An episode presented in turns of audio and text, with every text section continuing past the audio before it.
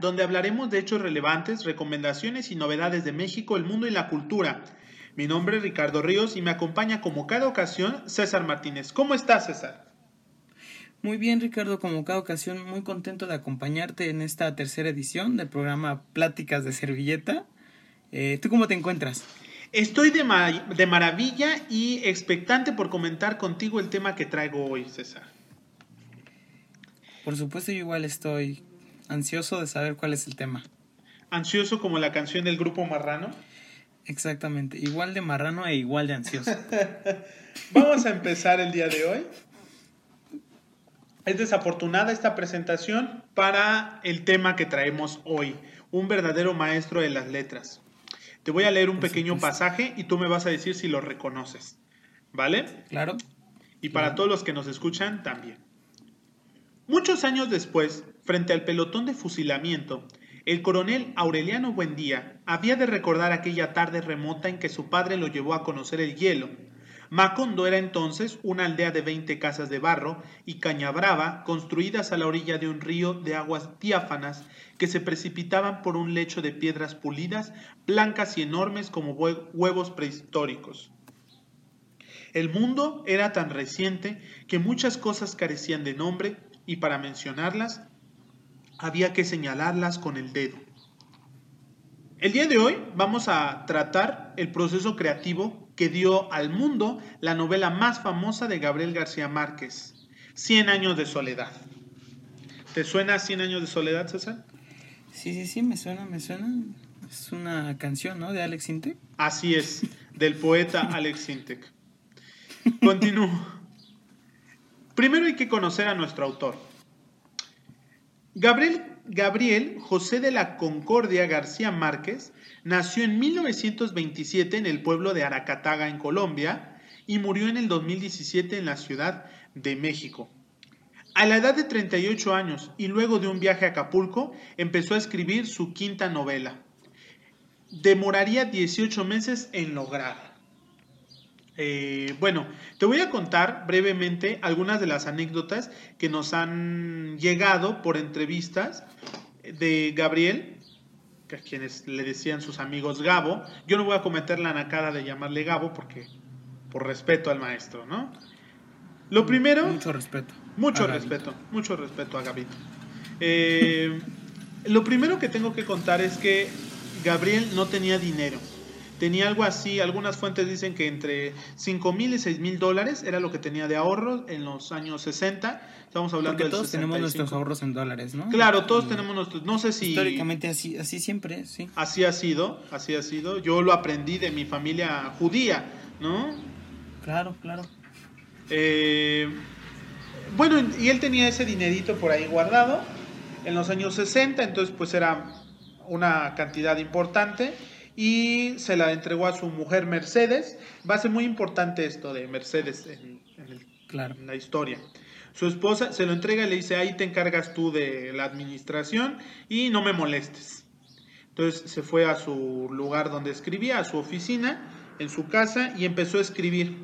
Empezó a escribir seis horas diarias, empezó a escribir todos los días, todos los días, y al cabo de unos meses se quedaron sin dinero Tan es así que no tenían ni para el papel para la máquina de escribir. Se quedaron así en, la miseria. Me acuerdo del chiste, el de que vendes tu computadora para seguir pagando la colegiatura, pero ya las clases son en línea. Claro, así es. Así, de pasado. El mismo chiste. Yo todo para poder seguir escribiendo hasta el papel. Y usted me dirá, ¿Cómo? ¿Un escritor sin dinero? Sí, señor. Hay algunos escritores que no tienen dinero. Qué novedoso. Qué novedoso. Y... Se atrevió. y, Gabriel, como pues cualquier eh, estudiante, no era un estudiante, pero como cualquier estudiante, dijo, pues ¿qué hacemos? Entonces empezó a pedir dinero prestado a sus amigos. Eh, luego de que se, acabó, se acabaron los amigos a quienes pedirle prestado, su esposa empezó a pedirle prestado a los de las tiendas, al de la tienda, al de la carnicería, al de la verdulería, le empezó a pedir dinero, bueno, eh, mercancía a todos. Y obviamente dejaron de pagar la renta. Es una anécdota bien interesante porque en aquel entonces la casa donde vivía Gabriel y su esposa y sus dos hijos era propiedad de Luis Courdier, no sé si así se pronuncia el apellido, pero Luis Courdier, que era en aquel entonces alcalde de México en el 66.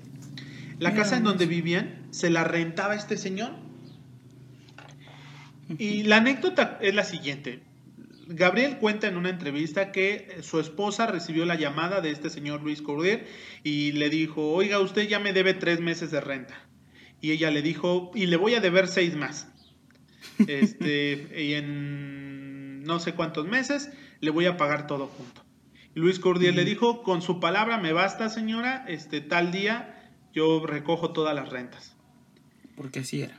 Porque así era. Pues claro, estamos hablando de alguien importante. No solamente el señor Courdier, sino también Gabriel García, ¿no? Su palabra valía bastante, pero también la época. También la época.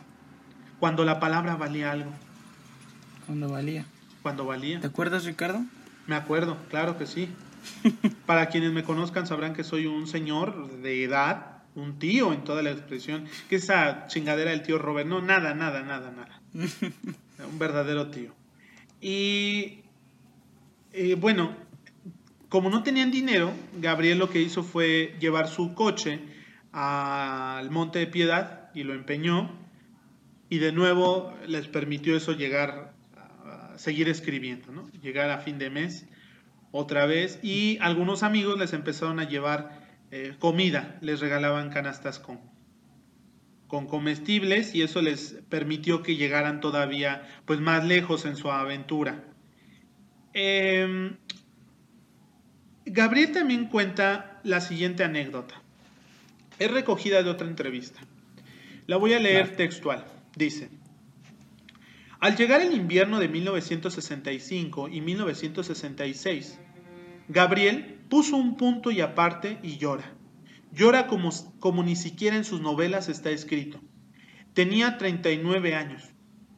Gabriel García Márquez, cuando esa mañana de 1966 salió de la cueva de la mafia, atravesó la casa y se derrumbó en lágrimas sobre la cama matrimonial como un niño huérfano. Su esposa, Mercedes, al verlo tan desamparado, supo de qué se trataba. El coronel Aureliano Buendía acababa de morir era el personaje inspirado en su abuelo Nicolás.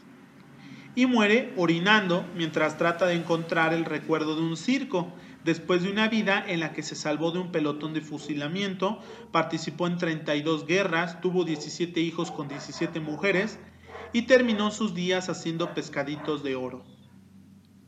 Entonces, eh, lo que tenemos que saber es que Gabriel utilizó la inspiración de su familia para escribir esta gran novela. Y que el coronel Aureliano Buendía, que es el personaje, llamémosle, principal o el hilo conductor de gran parte de la novela, está basado en su abuelo. Y Gabriel fue muy cercano a sus abuelos. Y entonces cuando muere su personaje como encarnación de su abuelo, pues es una cosa muy triste. ¿Hasta dónde te puede impactar la muerte de un personaje que no existe? Por supuesto. Eh, yo por ahí tengo una anécdota al respecto, luego la contaremos. Eh, la novela impulsó la universalización del boom de la literatura latinoamericana. Verdaderamente fue a partir del triunfo escandalosamente sin precedentes de 100 años de soledad, afirma José Donoso en Historia Personal del Boom. Todos le, atribuyen a esta novela el hecho de que el mundo volteara a ver el realismo mágico en eh, Latinoamérica.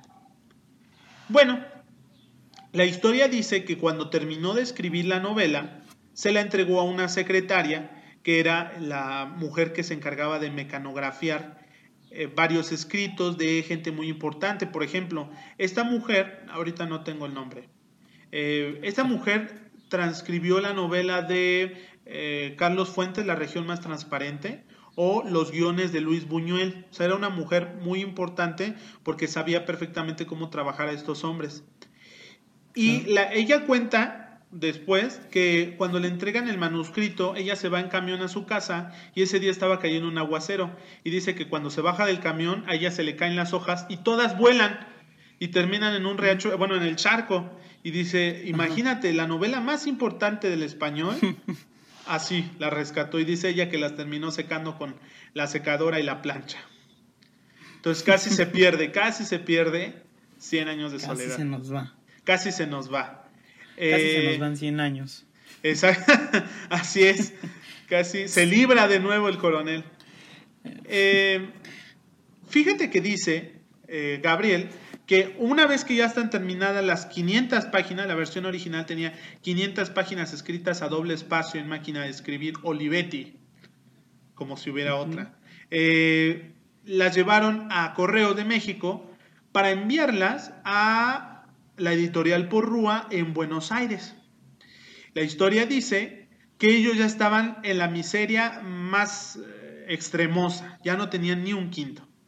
Y llevan estas 500 páginas y el señor del correo les dice, 1966, no olvides, le dice, son 83 pesos de México a Buenos Aires. Y Ajá. ellos solo tenían 54. Entonces, Gabriel le dice... Tuvieron que robar, ¿no? Tuvieron que golpear al, al hombre del mostrador.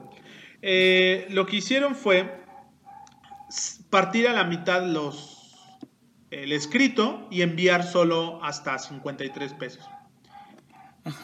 Cuando salieron del correo, dice Gabriel, solo entonces nos dimos cuenta que habíamos enviado la segunda mitad y no la primera.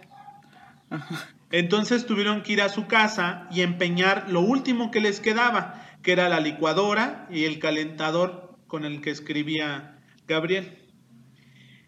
Y con eso fueron y enviaron la segunda mitad. Otra anécdota dice que eh, se- o sea, solamente enviaron la segunda mitad y que fue con el anticipo que les envió el señor Porrúa eh, señor desde Buenos Aires. Muy conocido. Muy, muy conocido. Un el señor monstruo, el señor Porrúa. el señor Porrúa, un hombre de 100 ojos. Y eh, les envía un anticipo y con eso envían la segunda parte. Hay que también saber que estamos hablando con un escritor y que el mismo Gabo, ay, perdón, eh, Gabriel les pidió, eh, siempre a los periodistas, les contaba... eh, una versión un poco diferente a cada uno. Pues era al final de cuentas escritor y él estaba exagerando su Cada vez lo hacía más leyenda. Cada ¿no? vez lo hacía, exactamente. Le metía más. No tenía 53, tenía 20 pesos. Ten- ah, sí. Y le dije al Porrúa, si quieres más, me pagas lo demás. De hecho- 20 hojas, tómalo, déjalo. De hecho, cuenta la anécdota que su esposa había recibido de su familia, así de abolengo, muchos, muchas alhajas y que había recibido anillos y aretes de diamantes y entonces los llevaron al Monte de Piedad para empeñarlos.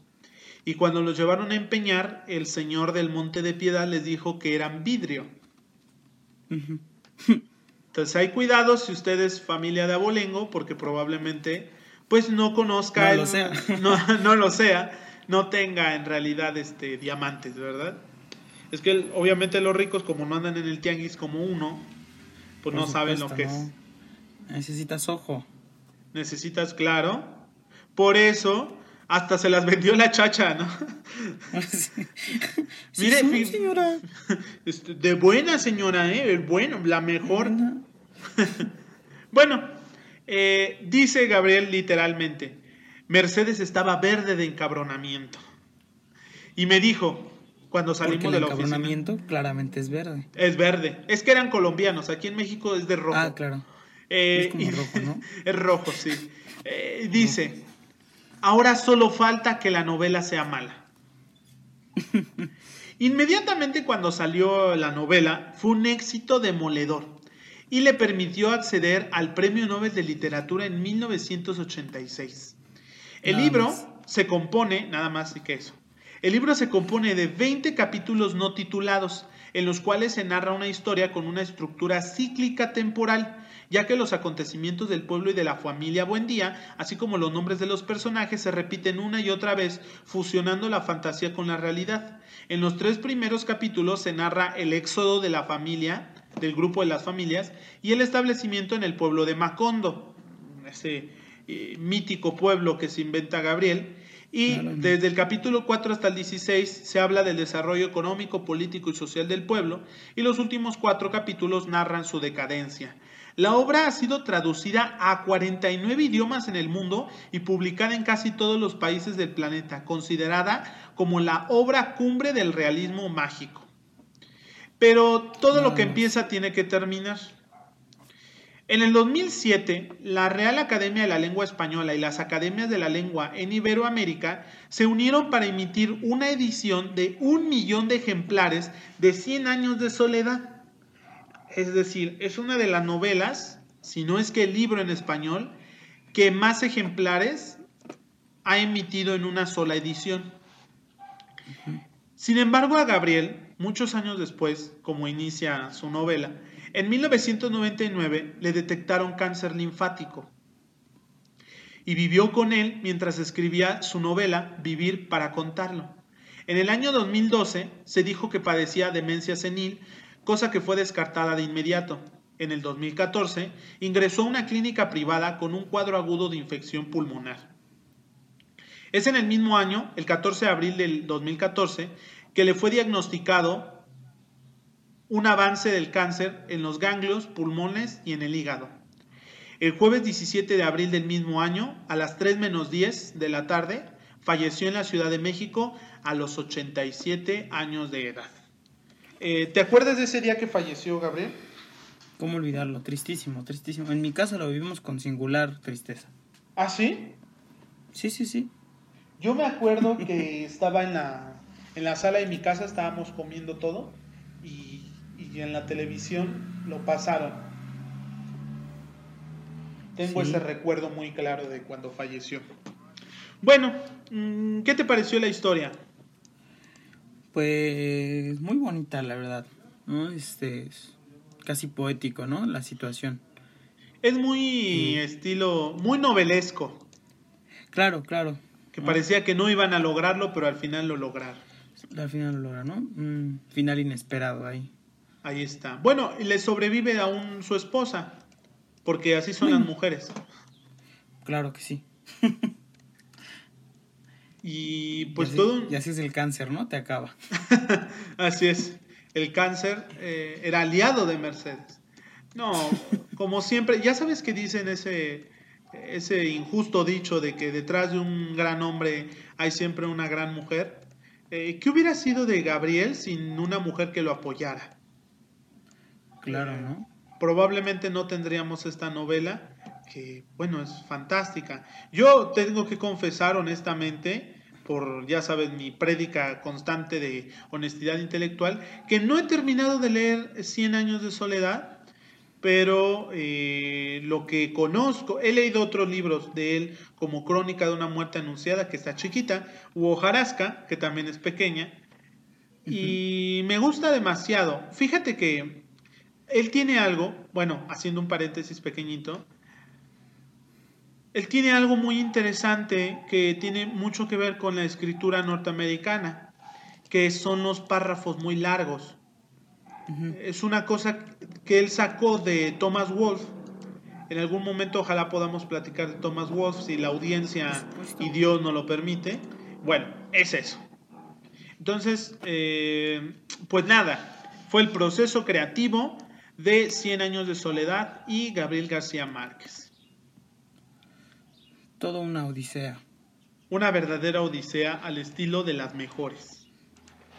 ¿Cómo olvidar a ese famoso discurso que pronunció al ganar el premio Nobel de Yo no vengo a pronunciar un discurso y cuando rompió la regla de etiqueta presentándose con su traje Liki Liki eh, allá en, en la academia? Bueno, vamos a platicar ahora de rutina en cuarentena. Como ya saben, en esta sección platicaremos de temas que se volvieron novedosos gracias a la cuarentena. ¿Tienes un tema que quieras platicar en esta sección, César? Sí, claro, este, bueno, pues un poco para introducir, ¿no? La, eh, mi parte. Claro. Pues yo digo que hay que hablar de estas malas decisiones que tomamos en cuarentena. ¿Qué te parece, Ricardo? Por supuesto, vamos a hablar de las malas decisiones. ¿Qué mala decisión has tomado al iniciar esta cuarentena? Yo creo que la peor decisión que tomé en esta, en esta contingencia fue pensar que iba yo a hacer ejercicio y decir... Eh, eh, y decidir invertir. a mis amigos, les dije. Ajá. Y decir a todos, van a ver. Me vas a reconocer. Vas a ver cuando revuelva. Así es. Voy a evolucionar. Y no. No, ha sido, fue una pésima decisión. Es más, actualmente estoy pensando en decir que me lesioné para justificar el por qué jamás me subí a la bicicleta estática. Pero no solamente va acompañado de eso, también va con el hecho de decir, no hay problema si me duermo tarde. Eso ha sido una pésima decisión porque ha desbalanceado toda mi rutina del día. Y me ha hecho una persona menos productiva, tengo que decirlo. ¿Tú qué malas decisiones has tomado en esta cuarentena, César? Bueno, una muy reciente de mis malas decisiones. Yo, yo, una mala decisión, pero también una aventura, ¿no? Fíjate que de repente me dijo mi papá, oye, eh, ¿y si te corto el cabello? Porque me lo había dejado crecer, ¿no? Sí. Eh, y ya, pues la verdad ya me molestaba un poco, ¿no? Y si te corto el cabello, dije, bueno, dije, bueno, ¿y por qué no, no? En mi infinita estupidez. dije, bueno, pero ¿con qué o cómo? Ya me dijo, no, pues es que mi mamá alguna vez quiso aprender a cortar el cabello Ajá. y se compró uno de estos kits, ¿no? De para cortar. Claro, que tienen toda su máquina, ¿no? De años. Sí. Y, dijo, bueno, pues yo, yo sé cortar el cabello, ¿no? Y dije, ah, pues, ¿y tú dónde aprendiste, no? Todos preguntándole así. No, pues yo he visto tutoriales, Entonces dije, bueno, ¿y por qué no te corto el cabello? Y dije, bueno, ¿por qué no, no? Y ahí me tienes eh, cortándome el cabello. La verdad es que no esperaba nada, nada bueno, ¿no? O sea, no una cosa espectacular, pero no, no fue la verdad. Lo cierto es que es tiene sus dificultades, ¿no? ¿Sabes cómo se me hace? Como cuando este Reese eh, llega, se inscribe en el ejército y entonces está esperando en la peluquería y saca su revista y le dice, quiero que se parezca a esto. Y de pronto, mocos, te dejaron pelón. Así, así, sí, te entiendo. Fíjate que a mí también me pasó, robándome tu anécdota, eh, a mí también me pasó que hace, ¿qué te digo? Bueno, es que para los que no lo sepan, yo dejé de asistir a la facultad 15 días antes de la cuarentena porque me enfermé, ¿te acuerdas? Sí, claro, me, claro. Me enfermé. Lo hacíamos como un caso activo de COVID. Así es. Ya, se, ya se decía por ahí por los pasillos. ¿Sabes que Ricardo tiene esa enfermedad? Decían, tiene el virus, ¿no? Y, pues. El, virus, ¿no? El virus. Y pues nadie sabía si se referían al SIDA o, o, al, COVID. Que, esa es otra.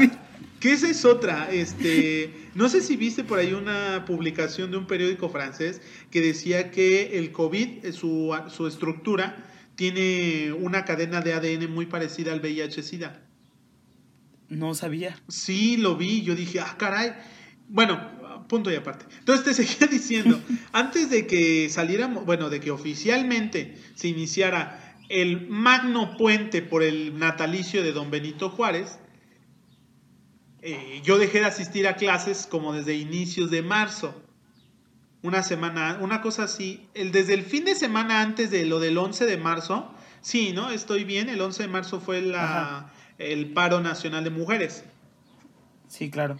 Bueno, este, antes de esa semana yo dejé de asistir porque me dio una gripe, pero violenta. Yo creo que podría yo haber sido el paciente cero en el Valle de México. Bueno, seguía diciendo. Y bueno, total, que dejé de asistir 15 días antes y entonces para mí la cuarentena ha durado pues todo el año. todo el año he estado aquí en mi casa. Y ya llamo en cuarentena mi estilo de vida. Ese va a ser el tema. Ese va a ser el tema. Eh, como el caso de Laura. Ya sabes que luego ya se inventaron unas cosas horribles. Ah, sí. Mi es que cada cosa que la gente se inventa, ¿no? Ay, no, pero cada cosa que la gente hace. esa es la peor decisión, ¿no? Escuchar a la gente tonta. Mira, ayer, ayer. Por ejemplo, eh, yo, estoy buscando, en verdad, quién me compre mi líquido de las rodillas. ya me lo quité manualmente, pero te juro que no hay ni un solo médico. Eh, a mí me llama. Mira, yo no soy médico, pero no sé si haya líquido en las rodillas. No lo sé. Claro. Y que valga lo mismo que el oro, pues tampoco, ¿verdad? No, tampoco. Pero yo soy gordo. Y Lo debo de- compraría. compraría líquido de la rodilla.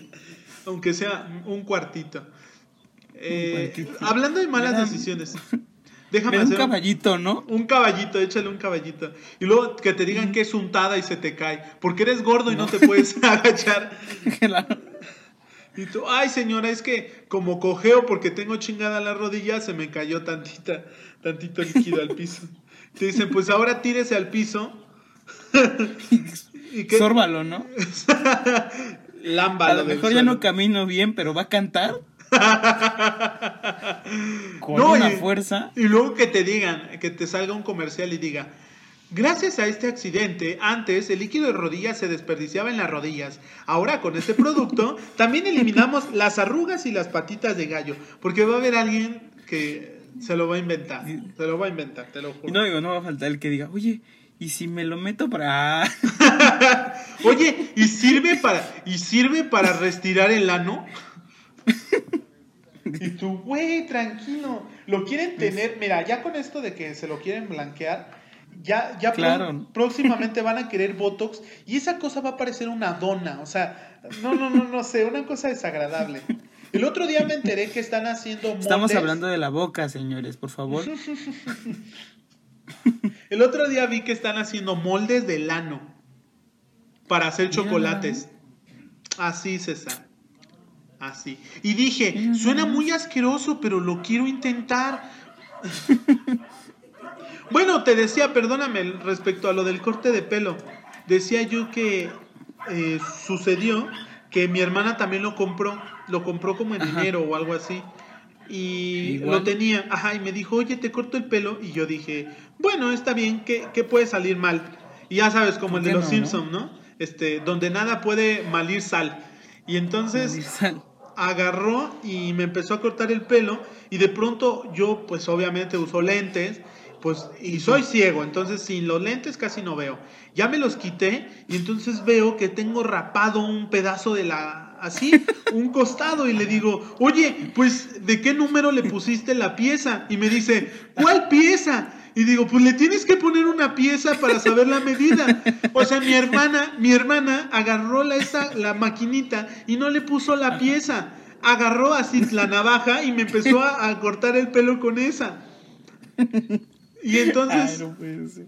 y entonces me dejó corto un pedazo y luego le dije, no, ya no quiero. Y entonces eh, fue muy, fue muy forzado porque me dijo, no, ¿cómo que no? Y entonces me empezó y no, fue algo horrible. Ya Fue algo estabas horrible. llorando, ¿no? Oye, Ya. terminé poniéndome gorra porque tenía huecos en la cabeza. O sea, el tuyo, por, puede tú, por, tú por lo menos te ves como Kim Jong-un. Pero yo, Ajá. yo tenía mordidas en la cabeza, así como maestro normalista que se presentó a la evaluación, me cortaron el pelo violentamente. Y luego mi mamá dijo, la única manera de componértelo es que te lo cortemos todo. Y yo, no, pues están viendo que me estoy quedando pelón y todavía me lo van a cortar. No, Pues no. sí. Ya me sacaba un rastrillo a mi mamá y decía, la única manera de emparejarlo es lijarte la calva. Y yo, no, no. Ya sí. Una mala decisión Al que... hueso, ¿no? Así, al hueso. Como Bob Esponja, así. Que nada más queda su cerebro, así, exactamente. Eh, ¿Has visto este meme de una peluquería en donde le están haciendo su corte a un señor muy gordito y tiene la cabeza llena de bolitas que parecen su Sí, sí. el cerebro? Dice, señora, se Sí, pasó. sí, he visto. Ah, sí. Eh, mira, una mala decisión que toda la gente está tomando en esto es hacer fiestas. Claro. es hacer fiestas. Y una mala decisión que estamos tomando los ciudadanos es no reportar las fiestas. Y debemos reportarlas porque si no, imagínate, de por sí estamos viendo que la gente es incrédula, que cree que el coronavirus no existe, pues que no exista para ellos, pero tenemos que cuidarlos porque se están comportando como niños chiquitos. Sí. Eh, ¿Qué otra mala decisión has tomado ahorita en cuarentena, César? Mm, No lo sé. mm, yo creo que pasar demasiado tiempo con mi familia. La mala, la mala decisión fue respetar la cuarentena en familia. con, con mis roomies, ¿no? Mi mamá es mi roomie, dices. Pero me cae mal, ¿no? Y así como, ¡ay, Martita, Esperancita! ¡Ay, Esperancita! ¿Por qué no han lavado los trastes? Te tocaban a ti. Así. Claro. No, pero es que Ya, además... yo no, yo nomino a mi papá por saber cortar bien el cabello. Para sacarlo, ¿no? De la casa. Y tú, yo, hay, hay que hacer una votación y una vez a la semana que alguien duerma fuera. Fíjate que ha pasado mucho en mi casa que de pronto ya se acabó el tema de conversación. Sí, que ya nos, ya nos aburrimos de estar juntos. Entonces, el- lo que pasó de ser una familia muégano ha terminado a, ay, cada quien vaya a su cuarto porque ya. Qué fastidio estar con todos. Sí, es que ya nos aburrimos. su fiera. Sí, por favor, ya cada quien vaya a su casa, a su, a su pedacito. Y eso hemos hecho. A su cachito. Pero fíjate que yo agradezco de no haber eh, quedado en la cuarentena con un bebé.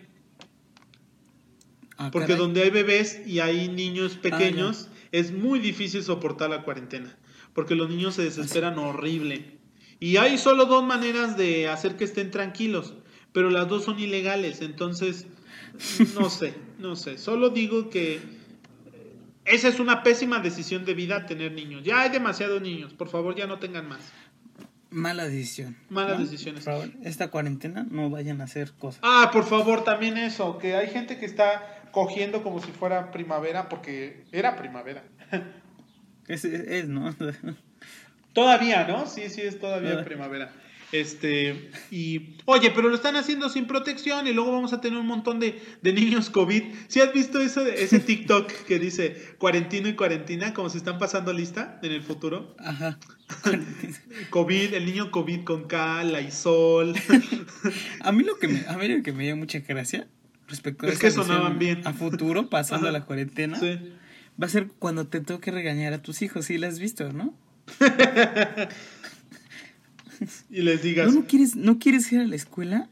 ¿De verdad no quieres ir a la escuela? Yo la tuve que pasar en línea, yo no veía a mis amiguitos. Así, si no exactamente. quieres ir a la escuela, no vayas, pero no está chido en línea. Sí, sí, exactamente. Te lo advierto, ¿no? decírselo. Ah, sí, ¿tú crees que está difícil ir a la escuela? Pues sabes qué, yo tomaba clases aquí, aquí en la casa. El maestro me veía, me miraba todos los días, pinche viejo. Así es, así es. La gente, vamos a tener este, esos malos recuerdos de... Toda esa clase de experiencias, ¿no? Pero fíjate que una vez que pasen 15 días o una semana de regreso de la cuarentena, ya vamos a estar cansados de nuevo y vamos a querer vacaciones. Así, no va a haber, ¿no? El que diga, ay, que regrese, ¿no? Así como, ay, estarán muy contentos con, con su regreso a clases. Como lo del frío y el calor. Ya estarán contentos los que querían el sistema presencial. Sí, así es. Uy, a ver, ahora sí, ¿no? Estudienle. Ahora sí. ¿m? Que tanto quería, ¿no? Y ya de pronto, paro, paro. yo no soy quien, yo no soy quien para decirlo, pero sí. Otra mala decisión. Mm, a ver, coméntanos alguna. Mm, Una mala decisión, terrible decisión es tratar de ver la televisión ahora. Eh, No sé si... Ya hace mucho tiempo, yo creo que nuestra generación fue una de la, o la última que creció muy influenciada con la televisión. Porque los niños de ahora no hablan y no consumen cosas de la televisión, sino que es eh, de las redes y del internet. Si Entonces, no, ya las- hablan de cualquier cosa, ¿no? Del Sí. chisme de Juan de Dios, de todo, ¿no? Ajá, sí, los niños están súper... O sea, los niños no saben quién es Box Bunny y esas cosas, pero sí saben quiénes son los polinesios. Claro. Yo, de hecho, una vez le preguntaba a una niña, este... Le decía, oye, bueno, ¿y qué onda con los polinesios? Porque además los, los youtubers de, para, o de contenido para niño son muy raros.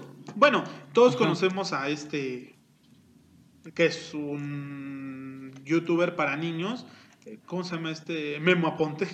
pero, pero, pero hay otros. Pero hay otros como, este, no sé si estoy diciendo bien, que se llama Andrés Navi, creo. O bueno, ese es su canal. Hay otros, los polinesios. Y así hay varios, hay varios. Ah. Y, y, son muy raros, o sea, tú los ves porque son adultos.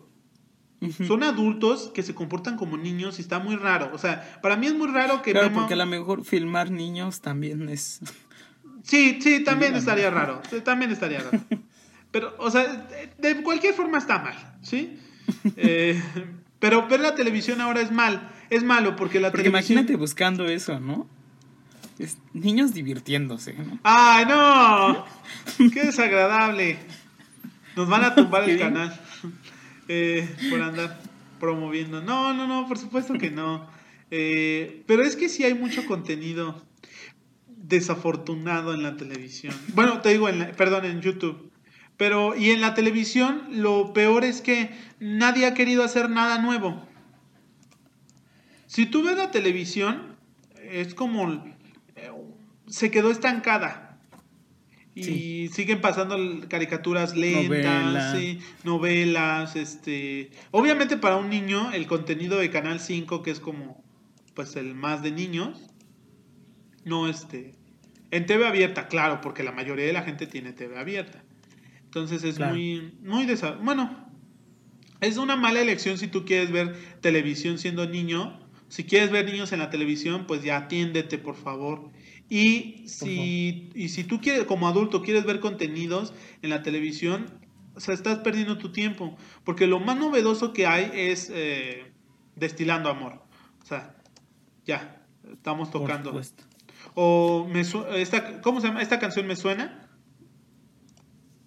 que es como lo más novedoso. Y bueno, entonces es una mala decisión ver la televisión. También es una mala decisión tomar alcohol este, adulterado.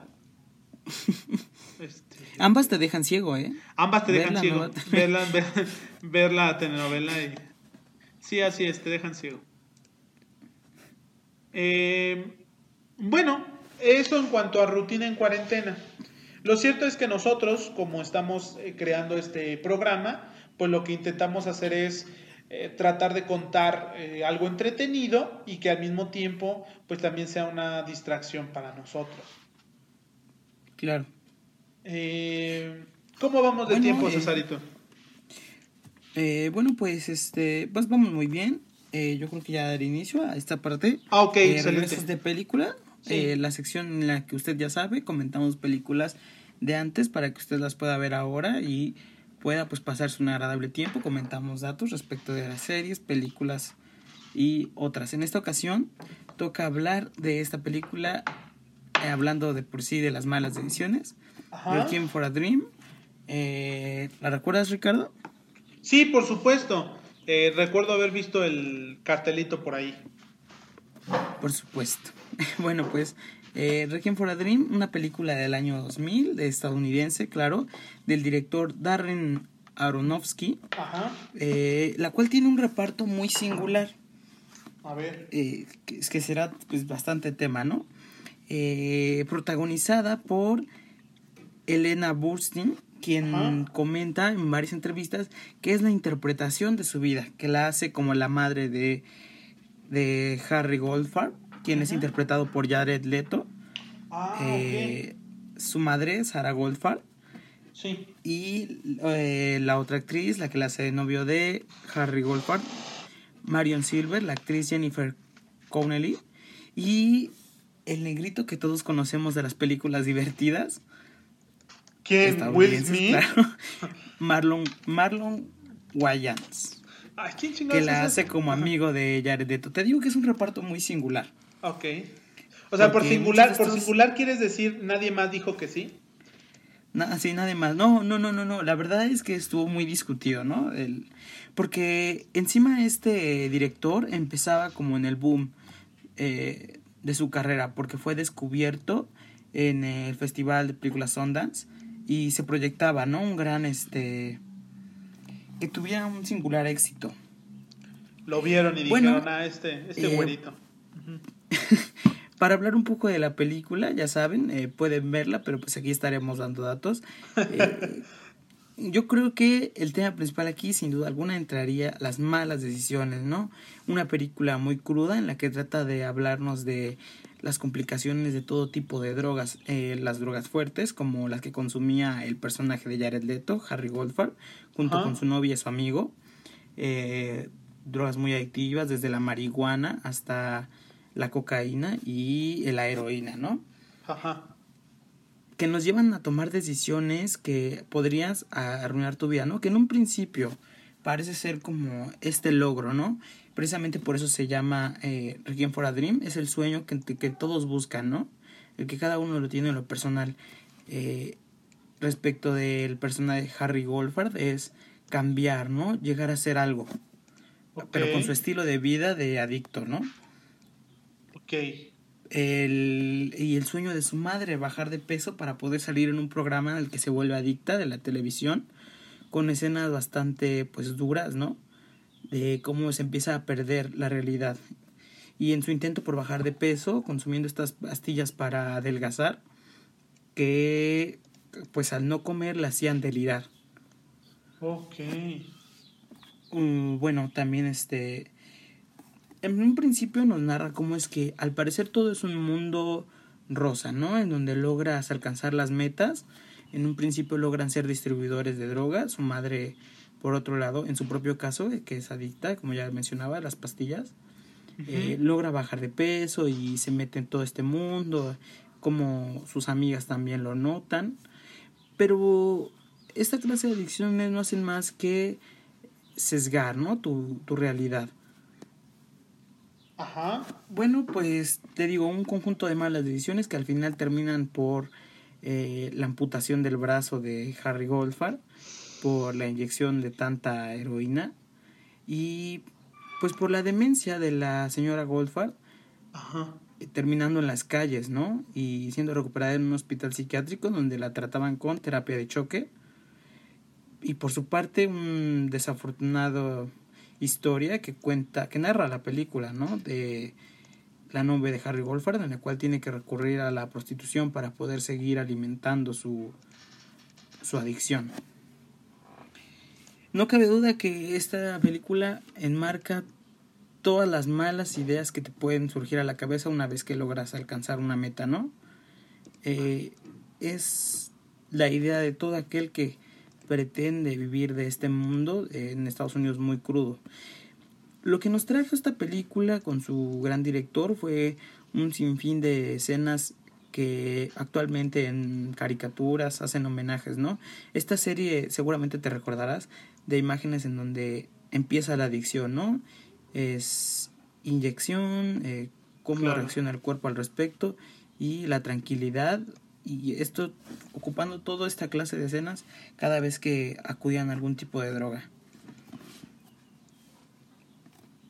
Bueno, eh, se me olvidó mencionarles. No, perdón, bueno, perdón, perdón, es que me quedé, me quedé pensando en muchas cosas. Eh, primero, eh, ¿es, ¿es posible eso, que te aputen el brazo porque te inyectaste mucho? Mm, lo que pasa es que eh, en la película nos narra que se inyectaba de todo tipo de, o sea, de ya con todo tipo de jeringas, ¿no? Y en el mismo lado. Ah, ok. Entonces eso le surgió una infección. Ya veo. Que al final termina con una infección grave y yo creo que pues es bastante posible. Claro, claro, sí bueno, pues, eh, se me olvida. Oye, perdón, ¿cómo, ¿cómo llegaste a esta película? Porque es muy, muy cruda, ¿no? Sí, sí, sí, sí, sí, una película durísima. Eh, ¿Cómo llegué a ella? ¿Cuál fue mi primer acercamiento a la película? Sí, sí, ¿cómo llegaste? Pues, pues, recuerdo que en la preparatoria Ajá. Me, me la habían dejado ver, ¿no? Ya saben, antes de ser como esos profesores que dicen, ah, pues qué mejor manera de, de que aprendan que de que ocupen su domingo Ajá. Como, como cuando te ponen no las imágenes de las enfermedades de transmisión sexual no ah, que, te den que te den tanto asco que digas no en mi vida voy a tocar a nadie no eh, así ese fue mi primer acercamiento ya después pues eh, pues recuerdo que esa vez fue muy perturbador porque no no pues nunca había tenido un acercamiento así, ¿no? O sea, las imágenes son duras encima, ¿no? Y ya después la, la he vuelto a ver, en este caso para el análisis posteriormente también. Y es una, es una buena película, la verdad. Y, y No para ver en familia, claro. Solo si hay adictos. Solo si hay adictos, ¿no? Si estamos en medio de una intervención. Solo si. Ya sabes, ¿no? Para ver a tu tío, ¿no? Que ya lo ves muy mal y... No, pues vamos a ver una, una película de la casa, tío, ¿cómo ve? Ahí con la familia, ya sabe, algo tranquilo, ¿no? Así es. Bueno, este, te comentaba. Eh, fue nominada como mejor actriz eh, Ellen Burstyn Ajá. pa- eh, para los Oscars de los 2000. Lamentablemente no lo ganó, pero sí ganó muchos premios independientes, ¿no? Pero bueno, te comentaba respecto de Helen Burstyn afirma que este fue el papel de su vida, porque la verdad es que las escenas son desgarradoras, ¿no? Hay varias este, anécdotas respecto del set de grabación en donde comentan que la, la actuación es tan buena que incluso eh, hizo en una escena que tuve que ver de nuevo para ver si es cierto y sí me y sí sí sí se nota lo que cuentan. Les platico brevemente está interpretando un monólogo en el que dice por qué es que tuvo que por qué es que tuvo que acudir a las pastillas no se encuentra desenvolviendo diciendo todo eh, su pesar, ¿no? La señora, la soledad que carga al tener un hijo drogadicto que la abandona y pues un esposo que falleció. Se encuentra en este monólogo y de repente eh, presta todo para un enfoque a la cara de la señora, ¿no? Y el Sí. enfoque así se da, ¿no? Pero la cámara en un momento a otro desenfoca y ya no se ve bien la cara de la señora. Bueno, no se ve tan bien como debería. Y eh, lo que pasó fue que después el director habla con el camarógrafo y dice que no pudo evitar llorar y en ese momento pues no, no hizo un buen uso de la cámara y lo dejaron para dejar esa, eh, esa situación, ¿no? Después contarla, yo creo. Otra situación muy interesante es que la película está basada en la obra de igual nombre, hecha por Hubert Selby, quien colaboró en el guion y quien también hace un cameo Ajá. en la película, para que vean que, que Stan Lee no era el único, ¿no? Viejito que le gustaba aparecer en sus obras. Eh, hace un cameo en el cual es él, es uno de los policías que detiene a Goldfarb, si mal no recuerdo. Ajá. Bueno, eh, respecto a Jared Leto, ¿no? Un sinfín de malas decisiones, como entre ellas aceptar el papel de Joker en Suicide Squad. Sin duda alguna recuerda un poco a su pasado, ¿no? Podríamos decir que, que fue su primer inicio en el mundo de la drogadicción, ¿no? Para terminar como el Joker de 2000. Pues bueno, cada eh, quien hace lo que puede. Un dato pues que también es muy conocido de las actuaciones ya de Jared Leto que buscando su bibliografía me he dado cuenta que es que es el yo lo hago todo no es es Sí, guionista todo. es productor es Ajá. cantante es actor no este hace podcast también. No lo lo, lo, lo hace de todo bueno, una situación que es muy llamativa es que a él le gusta conectar con esta clase de personajes. Una serie de narraciones que también recuerdo haber, bueno, alguna vez haber visto en Suicide Squad, en el cual se tiene que familiarizar, ¿no? Con, con el mundo de la mafia y así, ¿no? Que supuestamente él dijo y que también se adentró mucho en el personaje, causándole un, un daño, ¿no? Igual que tuvo que ver a un psiquiatra, un sinfín de historias, ¿no? También lo comenta que para entrar en el papel de Harry Goldfarb tuvo que participar o entablar conversaciones con mucha gente que está en el medio, ¿no? Desde vendedores hasta adictos. Incluso hay historias respecto de que había adictos verdaderos como dobles, como Ajá. extras, en esta escena en donde tratan de conseguir, eh, me parece que es cocaína. Dice que las personas que están ahí sí son adictos verdaderamente y que se les podía ver luego en el set drogándose. ¿Qué digo? No es, no es, no debe ser nada poco común, ¿no? En un set de grabación. En Hollywood, gente en drogándose. Hollywood, ¿no?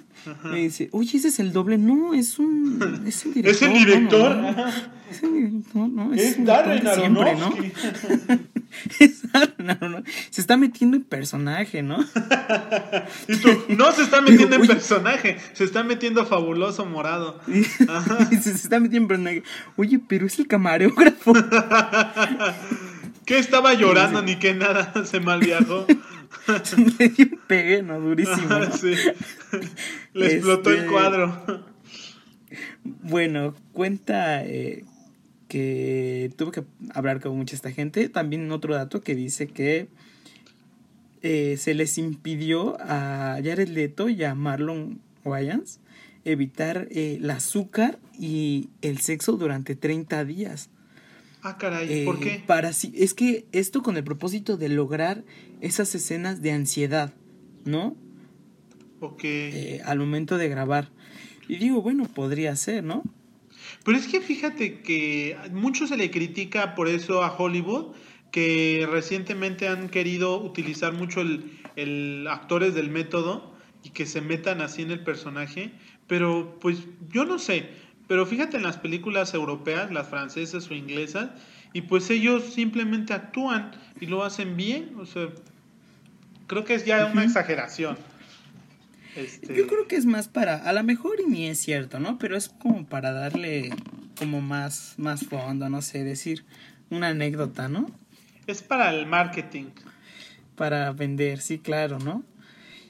Eh, bueno, otra situación, otro dato que traigo es que en el programa de de concursos que veía la mamá de Harry Goldford, la señora Sarah Goldford, decía que decían que había tres cosas para triunfar, ¿no? Y todo el tiempo lo decía, un muy buen papel que hace el presentador.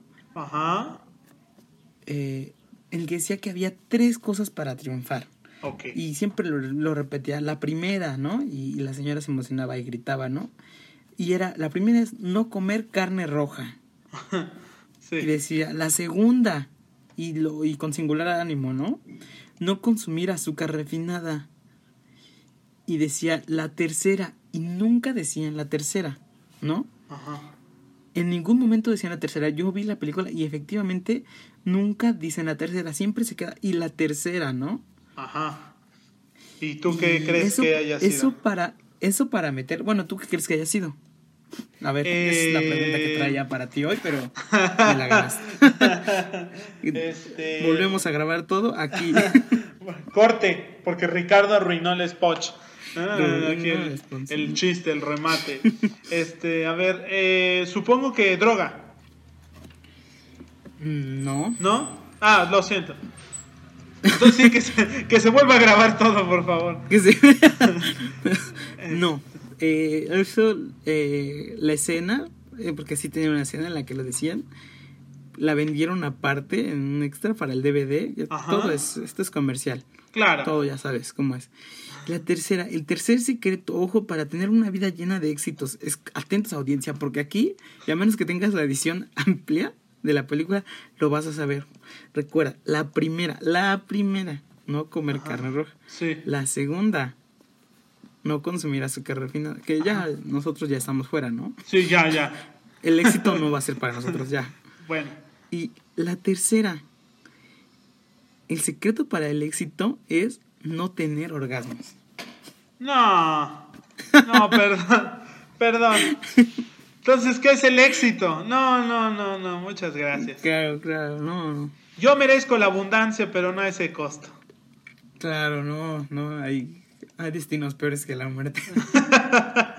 sí. Bueno, eh, como último, eh, el dato de que Jared Leto bajó hasta 25 kilos en toda la grabación. Y lo cual sí se puede notar a través de las escenas, ¿eh? Para interpretar al personaje. Bueno, eh, se puede ver por fotografías de antes de grabar la película. Y sí, sí se nota un Leto más delgado, más decaído, para interpretar el papel. Porque te digo, esta actitud de él para interpretar, ¿no? Para meterse en personaje. Es que es muy extenuante y son muchos golpes físicos estar subiendo y bajando de peso. Por eso digo que es hasta peligroso este método de actuación. Pero bueno, obviamente los actores no están solos en este proceso. De cualquier forma yo, yo me la pensaría. Pero justamente por eso no somos actores. Por, supuesto. por el miedo a, a esas tres, óyeme. Claro, claro, ¿no? no seguimos las tres. No tiene, o sea, ¿estás, ¿estás de acuerdo que no tiene nada de lógica sus tres principios? No, claro, no, no, no lo tienen, pero eh, pues no sé por qué se les había ocurrido, ¿no? Ay, no, una cosa espantosa, ¿eh? Una cosa espantosa ahí, Darren Aronofsky, ¿eh? Sí, sí, sí, sí, sí, ¿no? O sea, está a favor de las drogas, pero en contra de los orgasmos. Pero en contra de No, qué hipocresía. Seguramente también es pro vida. Seguramente, seguramente. bueno, eh, perdón, ¿qué más ibas a comentar? Eh, pues ya sería todo de esta sección. Con esto nos despedimos de la sección de regreso de películas. Las noticias, querido Cesarito. El día de hoy solamente vamos a analizar una noticia que es la que está en boca de todo México. Eh, este muchacho de nombre, la verdad no sé el nombre, que era un exreo que no acató el arresto domiciliario y murió en, en el Hospital General de las Américas, aquí en el municipio de Catepec, y cuyos familiares protagonizaron toda una escalada de violencia contra los doctores y que ingresaron violando el cerco sanitario al hospital. Eh, mis, fuentes, mira, nada más, nada más que esto. Mis fuentes, la prensa del día de ayer y el portal de López Dóriga. Que son, ya sabes, los pilares del periodismo en México. Por supuesto. bueno, otro, señora, ¿no? si usted quiere, si usted quiere noticias más serias, puede remitirse al portal de López Dóriga, porque como sabemos, nunca jamás López Dóriga ha mentido. Nunca. Nunca. Pero fíjate que también lo encontré en el Universal, estuve comparando y me gustó cómo lo narraron en estos dos. No vamos a hacer una lectura, obviamente, de la noticia, usted la puede conocer, pero vamos a platicar así brevemente qué fue lo que sucedió. Pues al parecer, el día eh, jueves en la noche, jueves a mediodía, jueves, llegó este muchacho con eh, síntomas de COVID y fue internado también en el Hospital General de las Américas, como ya dije, que se ubica en el municipio de Catepec, en el Estado de México, y permaneció ahí, en donde rápidamente evolucionó la enfermedad y falleció en la noche, en la madrugada, algo por el estilo. Y eh, por la tarde del viernes, primero de mayo, ya había un grupo de familiares, bastantes, ¿verdad? que estaban exigiendo saber el paradero y estado de su, de su paciente, de su familiar, y pues no les habían dado respuesta a las autoridades del hospital y justamente la señora, que es al parecer la madre de este joven, terminó diciendo, pues rematando algo con algo que mucha gente ya sabe, y es que el COVID no existe. Mm. Eh, la señora lo dijo y mencionó algo que se quedó en el imaginario colectivo. No sabemos el grave daño que le ha hecho a todas las acciones que, tratan de combatir el COVID. Dijo la señora que a su hijo lo mataron en el hospital, que lo inyectaron y que se murió y que ella sabe, ellos saben que el COVID no existe. Eso es algo desafortunado porque mucha gente, hoy el presidente, por ejemplo, en la mañana dijo que esto que sucedió fue por falta de información. Lo que el presidente en realidad quiso decir es que la gente estúpida, eh, que ignora eh, la verdad, puede cometer cosas estúpidas como las que acabamos de ver. Y justamente lo que remató, dicho, la noticia completa que yo tengo es que la señora, después de decir eso, remató con la frase, fuentes, créeme, güey. Lo puede Me dijo un primo. y también se puede, se puede, si se busca la historia de la persona, porque ya está en Wikipedia, ¿no? Su bibliografía, se puede ver que su esposo es su primo y ella es de Monterrey. Entonces, eh, pues usted puede verlo, ¿no? Yo no me estoy inventando aquí nada. Porque tú sabes, Ricardo, que acá no nos inventamos nada. Nada, Las cosas, nada. Honestidad intelectual. ¿Qué es esto? Todo, ¿El pulso de la. República? Por supuesto que no. Eh. una investigación Seria. seria. Y bueno, No. lo que más polémica causó fue que la familia y la señora entraron por la fuerza e ingresaron a donde tienen a los muertos. Y en su video empiezan a gritar, los están matando, los están matando. No sé, querido César, tú si en alguna ocasión has tenido la mala suerte de estar en un hospital. Claro, sí, sí, sí, he estado. Eh, y bueno, para quienes no sepan cómo carajos funciona un hospital, hay gente que muere.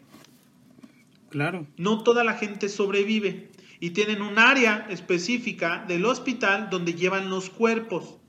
Y obviamente a los cuerpos se les separa o se les individualiza, a veces simplemente cubriéndolos con una sábana o poniéndolos en bolsas, eh, pues de control sanitario, por decir de alguna forma, ¿no? Y, y de esa forma tener- tienen individualizados a los, a los eh, fallecidos y los tienen en una área específica. Yo no me atrevería a darle un nombre, pero bueno, están en un área específica. Entonces la gente entró por ahí y empieza a gritar, los están matando, los están matando. A ver, señora, yo sé que puede ser mucha la ignorancia porque pues el dios sale, el sol sale para todos, pero no a todos nos quema.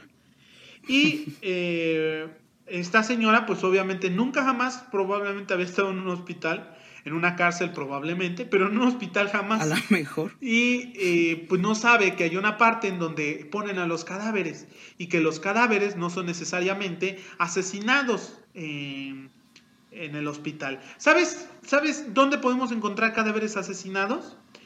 Eh, cuando un robo sale mal.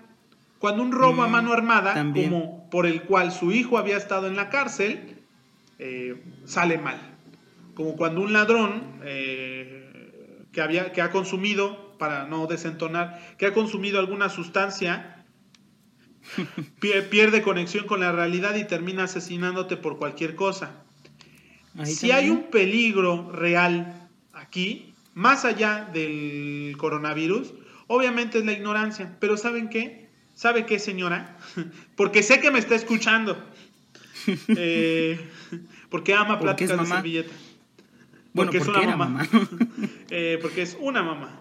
Y eh, usted sabe perfectamente que su hijo tenía una enfermedad, eh, tenía un daño en el riñón, sí. tenía un daño en el riñón y de hecho la causa que aceleró su desgaste físico en el hospital y que le permitió a la enfermedad eh, avanzar tan rápido y golpear su salud fue justamente su daño renal. Entonces, obviamente, esto que hicieron es una falta de respeto. Es un delito Claro. porque al parecer eh, un familiar estaba armado y encañonó a una enfermera. Obviamente, el video que tenemos joyita, lo tomaron ellos. Claro, la familia es una joyita y tú la puedes ver. Es un montón de gente argüendera. Y habemos gente, y hay gente decente en el municipio de Catepec. Como en todos lados. Hay gente, hay gente buena en las lomas, ¿a poco no? Hay mucha, ¿no? Son las, son las sirvientas y los, y los jardineros, pero, y las nanas, pero son buena gente. ¿sí? Los criminales son los patrones, pero no platiquemos de eso. Hoy justamente, Esa es otra eh, historia, hoy justamente recordando a Carlos Marx. Eh, por supuesto.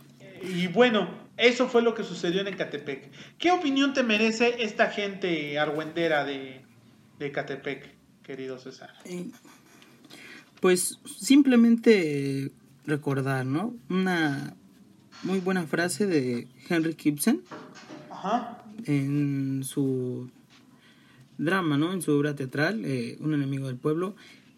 El problema con los estúpidos no es que sean estúpidos.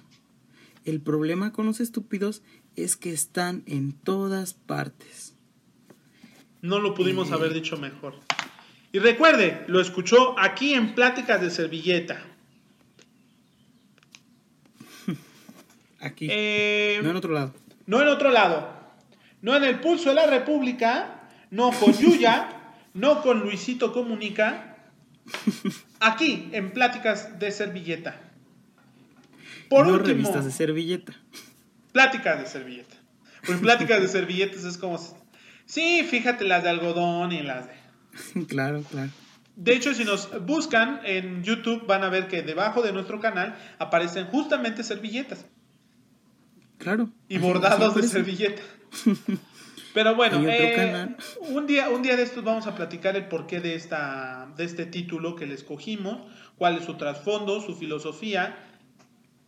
Podría ser el especial de esta temporada. Deberíamos hacer el especial y platicar un poquito acerca de nosotros. Eso estaría muy. Siempre que el público aplaude. Siempre que el público. Entre más si el público... público sigue aplaudiendo, nosotros seguimos cantando. Bueno, así era, ¿no? bueno. Digo, pero ya, ya sé que no aplauden. Ya sé que no aplauden. Eh, en esta, nuestra última sección, ¿qué te parece si ya pasamos allá? Por supuesto. Eh, vamos a hacer de su conocimiento algunas películas, canciones, libros y otras, eh, otros productos creativos que se ofrezcan para entretenernos. ¿Qué te parece? traigo tres recomendaciones. ¿Tú traes cuántas recomendaciones? Yo traigo una porque son dos y dos, pero tú me robaste una. bueno, está bien. Está bien, está bien. Eh, ¿Quieres que inicie o tú inicies? Eh, inicio yo por la más corta, ¿verdad? Órale, pues. Bueno, eh, en esta ocasión les vengo recomendando la película de Predestination. Así es. No tengo un buen acento. no te preocupes.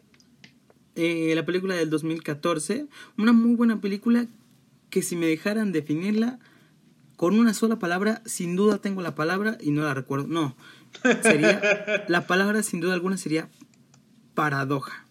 Así nada más, si les interesa, vayan, búsquenla y véanla. Excelente, César. Eh, mm, me toca. Vamos a empezar. Vamos. Tengo una recomendación que es una canción ya vieja, que es eh, You Don't Own Me, de Leslie Gore, de 1963 un verdadero himno disruptivo. Seguramente la has escuchado y muchos también lo han hecho. Es eh, recurrente en los soundtracks eh, de novelas, eh, de películas románticas y todo esto, porque es justamente de una mujer que le dice a su novio, a su amante o a alguien que no es de su propiedad. Yo puedo hacer lo que quiero, no soy de tu propiedad. Es una canción, pues imagínate, si ahorita tú la ves, dices, ay, estaba un poquito agresiva, pues en el 63, eh, pues era una cosa verdaderamente violenta. Distinto. Sí. Eh, bueno, ¿tu segunda recomendación, César? Eh, nada más daré una, esta ocasión. Ah, nada más una. Bueno, entonces me aprovecho yo. la segunda. Sí, poquito porque es bendito. ¿Eso le dices a todos, César? Mm. Pasión por las letras. Pasión por las letras del año 2016, una película que fue un fracaso en taquilla, pero que es un éxito artístico de Colin Firth, que cuenta la historia del editor, de, del editor Max Perkins y el escritor Thomas Wolfe durante la escritura de dos de sus, los dos primeros libros que editaron. Eh, probablemente recuerden a Colin Firth por otros papeles como el discurso del rey. Ah, eh, este es el actor que buena película. estoy hablando de Colin Firth, sí. Justamente pensé en poner tres películas de Colin Firth, pero solo me quedé con dos. Eh, véanla, están en Netflix, dura prácticamente dos horas, pero es una bonita historia de amistad. Y pues nada, eh, la tercera que les voy a recomendar el día de hoy es A Single Man o Solo un Hombre, para los que ya sabes, fueron a escuela pública, 2000, del 2009, de la Weinstein Company, ¿sí? De este señor Harvey Weinstein. Bueno, de Weinstein Company eh, creó otro éxito de Colin Firth sobre los preparativos de un profesor universitario para suicidarse luego de la muerte de su amante. A partir de sus preparativos sucede toda la película que transcurre, eh, pues en general es una carta de amor a la vida.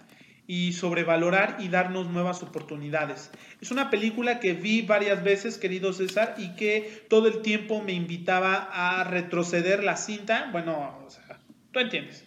Eh, para volver a ver las escenas, sentía yo que todas las escenas estaban inconexas y todo el tiempo estamos eh, viendo cambios de tonalidades y de iluminación y también la historia eh, tiene muchos recuerdos, lo que mantiene muy interesante la, la, película. El final, como siempre, pues los va a mantener eh, tensos, ¿verdad? Véanla unas dos veces, se encuentra para los que tienen servicio Infinitum, está en Claro Video y si no también la puedes encontrar en internet. No sé si está en otras plataformas, pero bueno, yo ahí la vi. Eh, está doblada al español, lo cual es muy bueno porque a veces esta clase de películas independientes no, no están. Y esta sí fue un éxito en taquilla. Entonces ya saben. qué bueno que esté doblada, porque a muchos así les gusta. así es. ¿Qué puedo decir? Así es. En gusto se rompen géneros. ¿Y sabes qué otra cosa se rompen? Bueno, no sabemos. Pero. No, pues es que si va doblada. si va doblada, puede, eh, puede caber la posibilidad de que se rompa. Así es que. Fíjate que unos chavos. Eh, unos niños me estaban contando unas cosas muy raras el día sábado. Este, y luego platicaremos de, de por qué tengo tanto contacto con los niños. Eh, sí, bueno, este, pues hasta aquí llega. hasta aquí llegamos. Eh, bueno, pues este, hasta aquí llegamos el programa, ahora sí. Eh, en este su programa Pláticas de Servilleta. Mm, un honor estar aquí. Y bueno, no sin antes recordarle, nos vamos sin antes recordarle que por favor se suscriban al canal y nos sigan escuchando como todas las veces que subimos. Hasta luego. Mm, un sincero, una sincera despedida. ¿Algo más que decir, Ricardo? Nada, hasta luego. Hasta luego. Bye.